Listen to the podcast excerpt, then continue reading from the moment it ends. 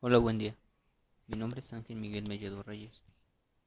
En la primera semana de clases tocamos el tema sobre si la contaduría es una ciencia o una técnica.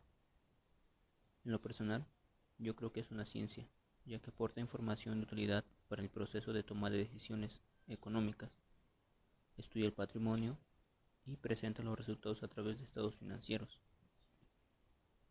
Hablamos también de que si conviene comprar a meses sin intereses desde mi punto de vista, yo creo que sí es conveniente comprar meses sin intereses, siempre y cuando se paguen las mensualidades a tiempo, ya que de no ser así, los intereses se elevan bastante.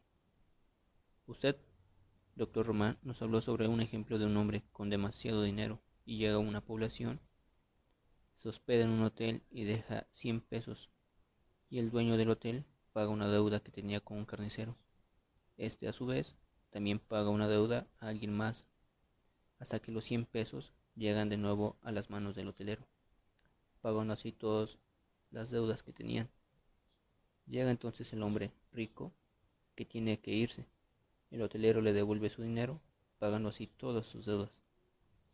Tocamos el tema, sobre la cuesta de enero y se llegó a la conclusión de que no se planea el, el gasto en México durante todo el año, ya que al llegar el aguinaldo todo se gasta sin pensar en cómo pagar después.